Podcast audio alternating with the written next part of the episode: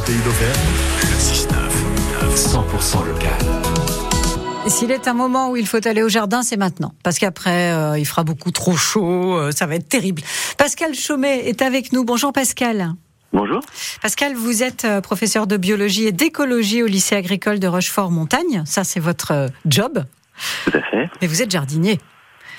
Oui. Et aussi, vous donc, participez à cette coupe euh, France Bleu Pays d'Auvergne du euh, potager organisé par euh, Landestini. Alors je rappelle, juste petite piqûre de rappel, hein, ça récompense les plus beaux jardins dans trois catégories potager, gestion de l'eau et jardin fleuri. Le vôtre, il serait dans quoi ce euh, jardin, Pascal? Euh, oh, il serait, euh, il pourrait être dans le jardin fleuri. Dans le On jardin a de fleuri. nombreuses Mhm. espèces végétales, euh, voilà, sauvages, qui peuplent notre jardin.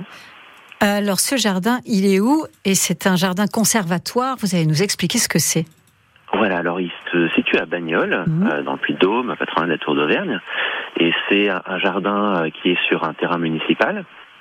Et euh, c'est un jardin euh, bah, qui, qui a vocation en fait maintenant à préserver un petit peu la biodiversité. Mhm. Et euh, nous, on se situerait justement au, au niveau des, des prairies, enfin des, des jardins fleuris, parce qu'on laisse euh, justement la biodiversité, toutes les fleurs sauvages, un petit peu envahir le jardin.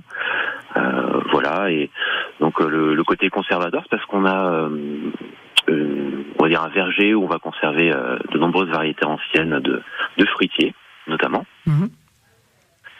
Alors, Voilà. par, par exemple, parce que je sais que pour vos fruitiers, vous avez des pommes locales, des poires qui sont locales, qui, qui sont presque, qui revivent quasiment avec vous.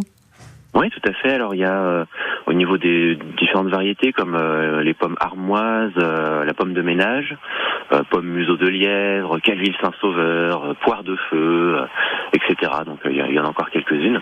Elles ont des Et on noms a- qui sont fort sympathiques quand même, toutes ces. Voilà, tout à fait. Ils sont allés chercher loin, ils se sont bien creusés la tête. Hein. voilà. Euh, concernant les espèces qu'on peut trouver aussi dans ce fameux potager, il y a notamment une Véronique qui ne pousse que dans l'Artense.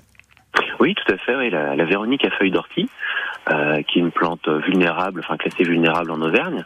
Et on en a une autre aussi qui s'appelle euh, l'épervière orangée ou, ou piloselle orangée, euh, qui est une plante pareille vulnérable et qui est même euh, protégée cette fois par la loi hein, en- dans la région Auvergne. D'accord. Quand Voilà. j'ai dit tout à l'heure qu'il était urgent de ne rien faire dans votre potager, c'est ça un petit peu le principe, vous laissez pousser?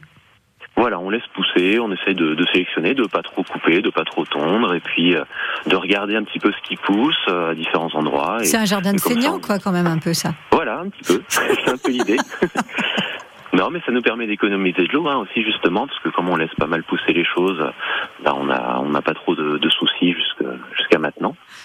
Merci euh, Pascal d'avoir euh, fait une petite visite de ce jardin conservatoire euh, qui est situé donc à la sortie du village de Bagnoles, hein, sur la route départementale 72. C'est bien ça? Voilà, c'est ça. Ben bon courage pour la coupe du potager. Vous nous tiendrez Merci au bien. courant hein, si vous avez eu euh, un petit prix. Merci Pascal, Voilà. à bientôt. Bonne journée. Au revoir.